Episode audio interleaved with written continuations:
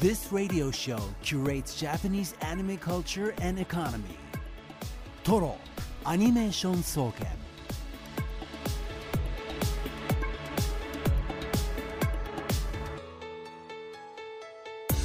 ラジオをお聞きの全国のアニメファンの皆さんこんばんは静岡市駿河区トロにあるトロアニメーション総研今夜の当直研究員青木隆太です同じく当直研究員の渋谷香音です。そしてトロアニメーション総研首席研究員はこの方です。こんばんは。首席研究員でアニメ評論家の藤津亮太です。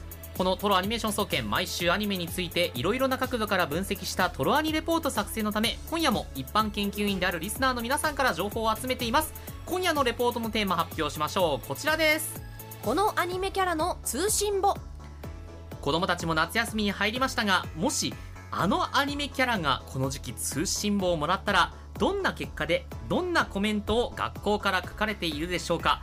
アニメキャラの学校の先生になったつもりでアニメキャラに成績表をつけてみてください。レポートはツイッターメールでお願いします。ツイッターは「ハッシュタグカタカナ」で「トロワニ」でツイートしてください。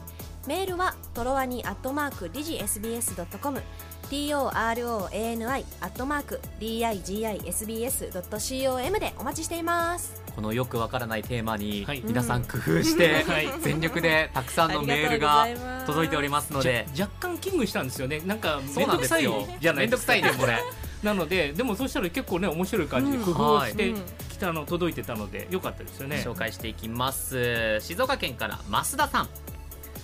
ラブライブサンシャインの高見千佳さんあなたには5点評価で4を与えましょう。スクールアイドルアクアをゼロから立ち上げ入学希望者100人の目標に対しあと2人足りず。実際の廃校は阻止できなかったもののスクールアイドルのインターハイ「ラブライブ!」の歴史に裏の星女学院アクアの名前を刻んだ実績は大きく評価します。あらゆる困難にもめげずに立ち向かった努力とアクアメンバーを引っ張っていったリーダーシップも尊いです。ただし来年度の入学希望者を募らないことを聞き実際に廃校が現実のものとなりそうな時来たー!ニューズと同じだー!と喜びはしゃいだところ不謹慎極まりません。よってマイナス1とします。後に劇場版で新しく編入する高校でも一部 PTA から編入を反対される中スクールアイドルの素晴らしさを伝え部活動は実績を残すことが目的ではなく心から楽しむことなんだと証明し当時100人足りなかった2名の入部希望を促したことも高く評価しています。不謹慎がマイナス1、マイナス1 まあそれが成績表っぽいですよねですよね、この辺りはね、はい。ただ問題はねあの実際の強化はどうだったっていうところでね。はい。裏の星女学院ってなんか学業の話ってあん僕今うん。2期の途中ぐらいなんですけどあんまり出てきてないですよね、まあまあそれはまあそれはあの学園もので勉強してるシーンが少ないのは ご存知の通りであの人たち部活と生徒会しかしてないんでアニメのキャラはね確かに学園生活。確かに、うん。そうですよね。よくよく考えればねなんか学業のアピールって一切なかったなと。そうですね。そのあたりあればもしかしたらあと2人埋まったかもしれないあ なって思っちゃいますけど。続きまして栃木県ラジオネーム工場で働く片やんさん。ポケットモンスターからニャースの通信簿言語能力5協調性5翻訳能力5えーあまりにも馴染みすぎて忘れがちですが人の言葉を話しポケモンの言葉も人の言葉に直せる。あなたの能力を使えばポケモンと人とのコミュニケーションは飛躍的に良くなります。ロケット団のお二人と言語学の研究所に来てほしいです。大層なお仕事が。ね。いやなんかニャースでオール5っていうのはちょっと予想外は予想外でしたね,、うん褒めるところを見つけて5をつけたっていう感じがしなくもないですけどね。ね、文系科目だけですもん。あねね今のところ、計算ができるのかとか。ね計算できるのかとこれは問題ありますよ。うんうんうん。ラジオネームクレイジーキューブリックさん神奈川県から、金田一はじめ。おお、はい、不動高校所属。国語現代文1国語古典1数学2理科2体育2外国語1家庭科2音楽1授業中も寝てばかりでテストの点数も非常に低いなど卒業どころか進級も怪しい状態です。もっともこの高校ではあまりにいろいろなことが起きたり逆に巻き込まれたりしているのでその対応であまり終えていないところもありますがいいこともあります。自分から進んで動くタイプではありませんが周りに流されない意志の強さを感じます。きっちりやり抜く大変責任感が強い一面がはじめさんの強みです。その意思で本気で勉強に取り組んでみましょう。きっとできます。交友関係に関してはいつも元気いっぱい前向きで冗談を言ったりしてクラスの雰囲気を明るくしてくれる存在です。うまくいかなくても失敗しても気持ちの切り替えが早く行動力があるため友達からも慕われています。1学期があまり良くなかったので2学期に挽回できるよう獄門塾での合宿授業でみっちりと学んでください。また何かが起きるよ。起きる。名前がすでに不穏ですからね。獄門塾ってね。だって地獄の獄ですかあれ？あれ？そうあじゃあ極めるの方か。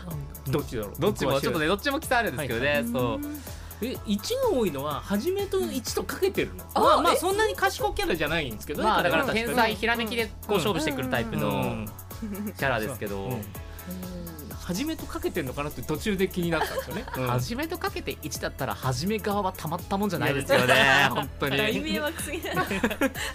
さあもう今日はたくさん来ていますので後ほどゆっくり紹介していきますそして今夜も藤津さんのアニメコラムコーナー藤津亮太のアニメラボもあります。今日どんな報告でしょうか？えークレヨンしんちゃんの新作が 3DCG アニメーションということで、うんはい。えーまあ、簡単にあの 3DCG アニメの歴史を振り返りたいと思います。おお楽しみに、はい。それではトロアニメーション総研スタートです。定番のおすすめからマニアックなトリビアまで藤津亮太のアニメラボ SBS ラジオトロアニメーション総研この時間はトロアニメーション総研首席研究員の藤津亮太さんに歴史的に重要なアニメをアトランダムに紹介したりアニメにまつわる話題をコラム的に紹介したりしていきます。それではよろしくお願いいたしお願いますします。はい、えーというわけでですね、えっと、クレヨンしんちゃんの劇場版「新次元クレヨンしんちゃんザ・ムービー超能力大決戦とべとべ手巻き寿司」おーすごい長いすごい長い人でががあの公開8月になると公開なので、それに合わせて 3DCG のお歴史なんですが、えーしんちゃんの成績表も来ておりますのでその前に一つだけ読んでおこうと思います。はい。えーラジオネームサイレントエルさん、えー私は野原しんのすけ君に体育満点の評価を送りたいです、えー女優七尾さんも顔負けの立位体前屈のフォームの美しさ。ハムストリングがよく伸ばされていて素晴らしいストレッチです、えーまあこれケツだけ成人の時のポーズのことを言ってるのかなってね思うんですけれしどんちゃんは多分バスケかサッカーやらせればうんプロいけると思いますよ、ドリブルめっちゃうまいと思いますもんステップ。うんというような、えーお話があったところで、えー、とほ今日はあのそういうわけで 3DCG の簡単な歴史、はい。えーまあ長いんでね40年ぐらいざっくりあるので、えーでもなんか言うってそれでも40年くらいなんですか、まあ、ね、はいはい。まあ、コンピューターのやっぱ発達とともにというところがあるので、うんあれなんです。大雑把に日本のアニメにおける 3DCG の導入って3回ぐらいに分けると分かりやすくって、はい。1回目が80年代2回目が90年代、まあ、後半、うん。えーから2000年ぐらいにかけて。それから2000年代の後半2009年頃から。ここから3フェーズあるんですけど、はい。まあ一番最初そもそも、まあ、あのあれですね。映画の中で 3DCG が使われてインパクトがあったのが1982年の「トロン」という作品。これディズニーの実写映画なんですけれどコンピューターの中に入って悪いやつとバトルするときに CG が一部使われていた。でこれは結構まあインパクトがあって、えーここからこの頃からね 3DCG っぽい絵が入る。例えば日本でも手書きアニメなのに、うんえーっと 3DCG っぽい処理を入れて、うんうんうん。えー見せるとか向こうのアメリカ映画でも 3DCG のそのワイヤーフレームってねあの光る線だけで街がのビルとか描かれてるのを、えー CG で作ると大変なんでビルの模型に蛍光テープを貼って特撮を作って CG っぽい表現するとか、えーこれ2行区1997っていう作品なんですけど、とかっていうことをやってたりした。ような感じでインパクトあったんですね。CG かっこいいで同じ1982年に「スター・レットレック2カーンの逆襲」という、えー作品で最後死の惑星がある装置であの生命が蘇る、あの緑がバーって生えて蘇るっていう、まあ、ジェネシス計画っていうののシーンで、えー初めてなんて言うんでしょうね。あの 3- 自然物を描くのに 3DCG が使われたりしてて、こういうのがまあアメリカで起きてたんですね。うん。で、えー日本で1983年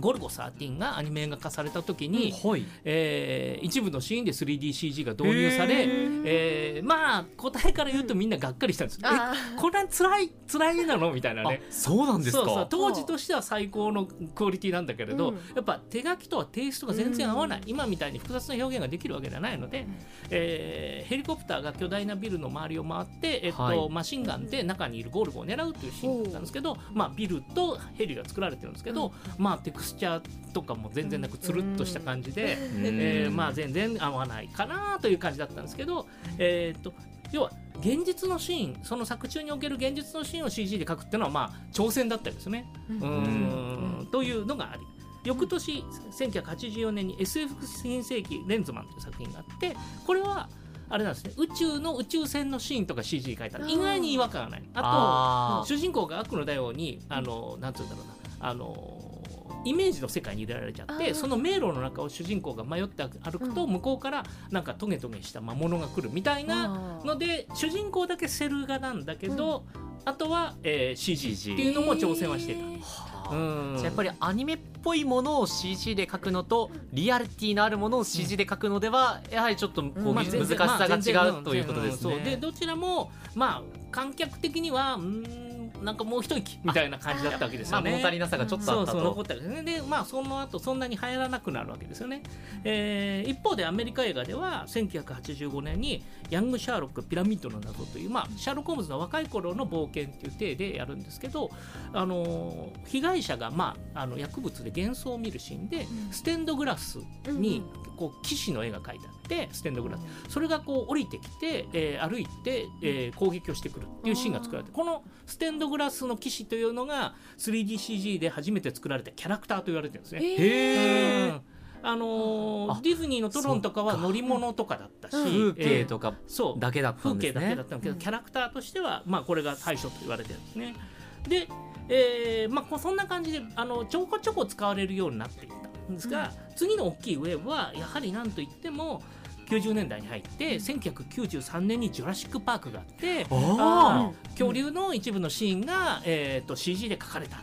まあ、誰も見たことがないのに本物っぽいというですね、えー恐竜なわけですけれど、まあ、それぐらい説得力があったわけですよね、うん。CG で描いて。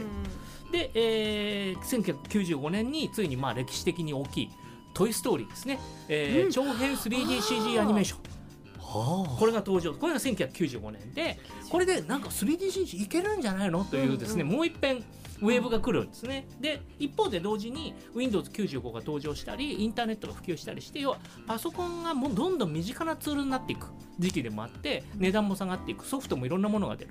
みたいな感じになって、えー90年代後半にいろいろ国内で 3DCG アニメが作られるんですね。うん。でもねこれもね結構がっかりだったんですよ。やっぱり人間までやろうとするとうん。当時はやっぱ「トイ・ストーリー」もあるので人間までやろうとするんですね次のフェーズで、はうん。で人間はねやっぱ表現できないんですよ。もううん。マリオネットみたいな感じになっちゃう。どうしてもなっちゃってあんまりうまくいかないなみたいな感じ。1998年にワウワウでやった「ビジター」という作品なんかお話は面白いんです SF で、だけどキャラがなんせまあマリオネット。なんで、うん、こ これは当時 CG やってた他の会社の人もあれで放送するんだっていう感じにはなったらしいので。じゃあまあどのクオリティだったら出していいかってところは結構せめぎ合いなんですね。挑戦していかないと未来が開けないし当たり前ですけど日本はハリウッドみたいに莫大な予算で、あのうん要はパワーで殴るみたいなことができないので、うん。どうやって突破口を見つけるかは結構そこはずっといろんなところが工夫してるところなんですよね。で、えー一方で、まあ、90年代後半からアニメの制作デジタル化が進んでいて要は最終的な仕上げはパソコン上でやるようになっていくんですけど、今の形になっていくんですけどなのでメカへの導入は進んでいくんですよ。メカは手で描くとどうしても形が歪んじゃったりとかしてまあそれも味だったりするんですけどそれよりはあの硬いものは硬くう表現されてた方がいいんじゃないのっていう感じで、まあ、今なんかも、えー全然メカものじゃなくても車とか CG が走ってたりしますよね。うん。そういう感じで導入が進んでいくんですがやっぱキャラは難しいという感じでずっと残っていく。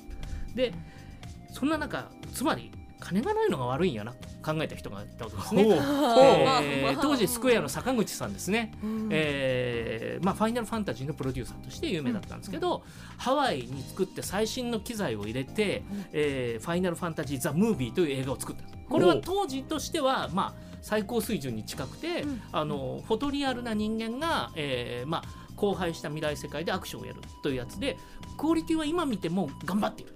あの見るにる。残念なのはお話がいまいち。っていうあー 次そこそっちが。辛いそそこ辛いねそこ意外に辛かったあとファイナルファンタジーなのにいわゆるファイナルファンタジーの世界観じゃないんですよね、とそれ多分 SF の方がやりやすいとか多分あったんで、うん。そっちにしたと思うんですけど若干スピリチュアルっぽい SF みたいな、えー感じでこうもったいないという感じなんですけど。まあでも日本から、えー手書きのアニメーターさんを入れてって例えばモーションのおデモを作ったりとかそういろんなことをやって挑戦した。まあ実らなかったけど、えー、となんて言うんでしょうね。果敢に挑んだっていう感じなんですよ。うん。うんでまあ、この後、えー、といくつか、えー作られて、まあ、3DCG の映画がちょこちょこ作られて一方テレビの方ではメカは割と徐々に 3DCG が普通かなっていう感じになって2011年にもののけフレンズもののけ島の亡きとですね、えー白組で山崎隆監督とそれから八木隆一監督のコンビ。これあの後にスタンドマイビードラえもんを作るチームですね、うん。がもののけ島のなフレンズもののけ島の亡きっていう、えーこれはあれですねナイターカオニを本案したファンタジーもので、えーこれがね初めて10億円を超えたんですよ。おー。3DCG 映画で。う。んじゃあ 3DCG がこう受け入れられ始めたあっていうのはねそうですね2000年代に入ってからですね。うーん。っていう感じなんですね。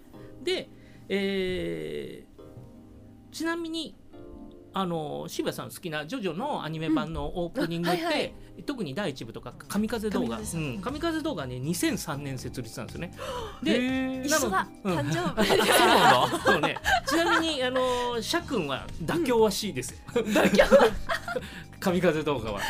ななんですけるほど。ど、えーこここはあのあれなんですよね。2000年代初頭に、えー、とライトウェーブっていうソフトを使って CG を作るっていうのがあって新海さんの星の声のロボットとかもライトウェーブで作られてるんですけど神風動画はその後いろんなツールが出てきてもずっとライトウェーブを使っていて、すごい独特と言われてるんですよね。うん。まあそんな会社さん2003年頃スタートしてる。いや、うんそのやっぱいろんななんか CG の積み重ねがあった時にこうニーズが増してきて、えー作られてる感じなんですが。でこれでまあ2000年ぐらいに1回前後に1回そういう盛り上がりがあったけど大きいブレイクスルーはその起きなかったんですね。うん。で要はなぜかって言ったら特にキャラクターはそうなんですけど手書きで書いた方がうまくいくわけですよ。結局、まあそう。まあで、うんえーわメカみたいに硬いものを硬く表現できるっていうメリットがうん。はっきりしてなかったんですよね。でところがある瞬間 CG で置き換えた方がいいっていうてキャラクターを瞬間が来るんですよ。お。これがダンスだったんですよ。ダンスそう要は手書きでダンスをやるとすごく大変なわけですよ。もちろんあー 3DCG も、えーっと楽なわけではないですよ。ただ、えーっと手書きでで、えーやるには上手い人が相当うまく描かないとかっこいいダンスにはならないけど、うん 3DCG はもっと平均的にうんクオリティが出やすいわけですよね。うんはいで2009年にフレッシュプリキュアのエンディングで 3DCG が導入される。プリキュアなんだ。そうプリキュアはその前のあのあれですね、えっとプリキュア5のエンディングも手書きででダンス的なことをやってたんですけどあのフレッシュプリキュアは全身見せて踊るという、えースタイルですね。今のエンディングに通じるパターン。がここから始まるんですね。で翌年2010年ラブライブ。これまだアニメ化されてないんですけど、うん。最初のデビュー曲ですね「僕らのライブ君のライフ」これの PV が 3DCG でダンスをやってるんですね、でこれこれは、えっと作ったのが3次元という会社で、この3次元という会社は今度2013年にテレビシリーズで初めてセルルックでアニメっぽいキャラを動かす青木鋼のアルペジオアルスノバっていうのがあってうんうんうんこれは結構テレビアニメであのクオリティでキャラクター 3DCG っていうのは、まあ、初だったんですよね。なんでここからの10年がようやくこうキャラクターも 3DCG としてこう楽しく見られるねっていうゾーンに入ってくるって感じですね。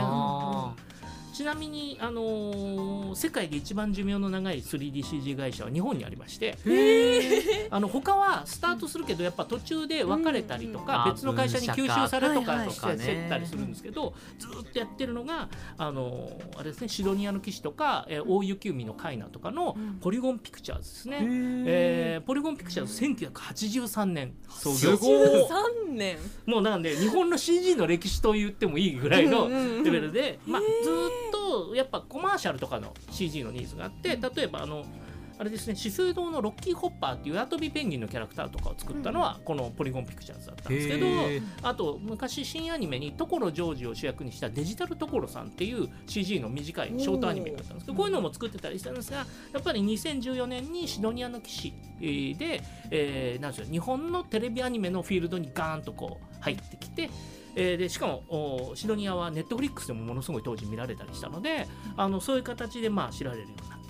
ということで、まあ、大雑把に言うと2013年からこっちが 3DCG の現在っていう感じなんですよね。ただ 3DCG は技術の発達とこう連動しているので、あの 3DCG って大きくは、えっと、マヤとそれから 3DMAX っていうソフトを使うっていうのが、まあえー普通のパターンなんですけど、最近はそのフリーソフトでブレンダーっていうのが出てきてはい。これがめちゃくちゃ性能がよくって、えへー。しかもそのなんて言うんでしょうね、えー手書きでいろんなあの操作をすることもできたりしていて、そういうあのーなんて言うんでしょう新しいものもできているのでどんどん要はできることがあの変わっていくというか深まっていくというでまあ、そういう中に例えば「ザ・ファーストスラムダンクなんかもあるっていう感じなので、最近の 3DCG はなんか硬さだけじゃなくて、もうエモさを表現できるあ。世界に来たなっていうのは感じていて、うんうんまあ、ドラえもんもそうですし、はい。まあ、うん。ファーストスラムダンクもそうですし、はい。なんなら多分次のしんちゃんもね、はい。はい。そうだと思うんですけど本当にここからまた次表現できる幅がねどんどん増えていくの楽しみですよね。なので、まああのーどっかで例えばトライガン、えースタンピードなんかものすごいもうほぼ手書きと違和感ないレベルで動いていて、まあ、もちろんそれをやれるのは、まあ、あそこのオレンジという会社がすごいっていうところもあるんですけど、まあ、先はものすごく、えー開けているのでこれからも注目かなというふうに思っております。はいはい、以上でした。はい、はい藤さんありがとうございましありがとうございた。ました。This radio show curates Japanese anime culture and economy. Total Animation Soken. 今日のトラインレポートテーマこのキャアニメキャラの通信簿です。皆さんからのレポート紹介していきます、えー長野県とても優しくて女子生徒から大人気なエスロー先生。本当？それでは1学期の通知表を渡すから呼ばれたら前に取りに来い。はい。種島ポプラ、えー学業にアルバイトによく頑張っています。身長は小さいけど心は誰よりも大きくて周りに気を配ってくれてクラスでも中心的な役割を担ってくれましたね身長は小さいけど2学期も持ち前なさ明るさと優しさでクラスでも存在感を出して頑張ってください身長は小さいけどアルバイト先でも同じ高校生アルバイトに勉強を教えるなど学業面は問題なしということで私が教師となって通知を渡したのはワーキングシリーズ種島ポプラちゃんでしたうん遠くから彼女が「もう先生私ちっちゃくないよ!」と何回も言っているのが聞こえます 幻聴です。厳しい。いやあとあれですよね。成績表を渡す体で推しキャラを押していくというね、ね。いう姿勢ですねこれはね、うんうんうん。そんな身長は小さいけどって言ってやんなよ。続きまして静岡市ラジオネーム白いタンポポさん。あなたは天真爛漫でクラスのムードメーカー的存在でよかったですよ。お友達も多く安心していますが好奇心旺盛すぎて時々危なっかしいところがあって心配です。気をつけましょうあと算数が苦手なので勉強をしてください。習字にも通って字をきれいに書くのもお願いします。それと人参が食べられるようになってください。担任ヘンリー・ヘンダーソン。1年3組アーニャ・フォージャー。アーニャか。アーニャちゃんでした。あアーニャか。最後まで誰だ？って考えながら。ヘンリーだったらもっと褒めてくれたんじゃない、何かを持っていると思います。だってねステラ、まあ星、はい星もね、はいそうね撮ってますよね。ね。ちょっと原作の方もね、ん進んでるのであれですけど、そうですね。そうアニメでもねもう星撮ってますから、うん。アーニャは優秀な子ですよ、うん。バカだけど。えー、続きましてラジオネーム。中卒負け組チリファイ先生。もう夏休みだな。そろそろ通知通信表通信表？通知表書かないとな、うんうん。みんな1学期よく頑張ったよな。綾波レイ、うん。オール3どの教科も平均点。提出物もちゃんと提出するけど内容が無機質で怖い。碇シンジ。主要5教科は3以下。音楽と家庭科は5うん集中力が低くて嫌いなものや苦手なものを拒否したり逃げたりする。おそらく家庭環境に難あり。四季並み飛鳥ラングレー、ん。テストの点数は高いが口調が悪い。すぐ手や足が出る。足家事先生にアプローチをしている。羨ましい、うん。うん。風紀が乱れている。渚薫。音楽が5でピアノがとてもうまい。他はオール3人当たりがめちゃくちゃいいけど多分何かある。多分やばいやつ。え巻波。あ四季波、うんマリ。イラストリアス。成績優秀でテストでは常に1位。